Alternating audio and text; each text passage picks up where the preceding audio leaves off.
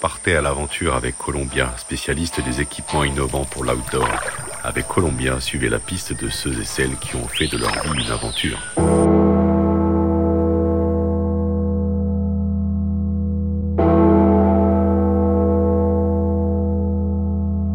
Voilà les évadés, ou plutôt les ensablés, journal de bord J-1. Après quasiment deux ans d'arrêt pour cause de vilain virus, nous voilà repartis à la conquête des dunes. Et tant mieux, concurrents, staff, médias, nous sommes tous dans les starting blocks pour vivre cette 35e édition du Marathon des Sables, épreuve légendaire de 250 km à pied en autosuffisance alimentaire dans le Sahara, une aventure imaginée par Patrick Bauer. Pour cette édition des retrouvailles, les coureurs, les marcheurs et bien sûr l'organisation attendent avec beaucoup d'impatience cette bouffée d'oxygène désertique.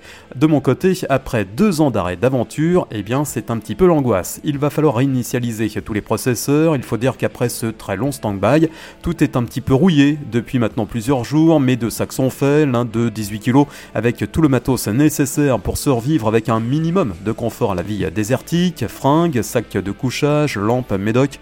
Là je pense que vraiment tout y est, même si je sais qu'à la dernière minute, eh bien je vais me dire, ah bah tiens, il me faut ça, donc j'enlève un truc pour en remettre un autre. Bon, l'autre, eh bien c'est mon sac à dos où là il y a tout le matériel pour euh, travailler, tout est quasiment double, car dans le désert, si tu as oublié un chargeur ou si ton ordi tombe en panne, eh bien là c'est bye bye, le boulot c'est complètement mort. Du coup, j'embarque avec moi deux ordis, deux micros, des câbles, des clés USB, enfin bref, tout le matos pour jouer les Tintins reporters au pays de l'or noir. Bon, aujourd'hui, nous sommes mercredi et c'est la première étape de cette aventure, le fameux test PCR en labo. Leur sentence est irrévocable. Pas de test, pas d'entrée au Maroc, enfin t'as intérêt d'être négatif, sinon eh bien l'aventure s'arrête net sans même avoir commencé, donc ce matin c'est test PCR et la doc s'appelle Elise.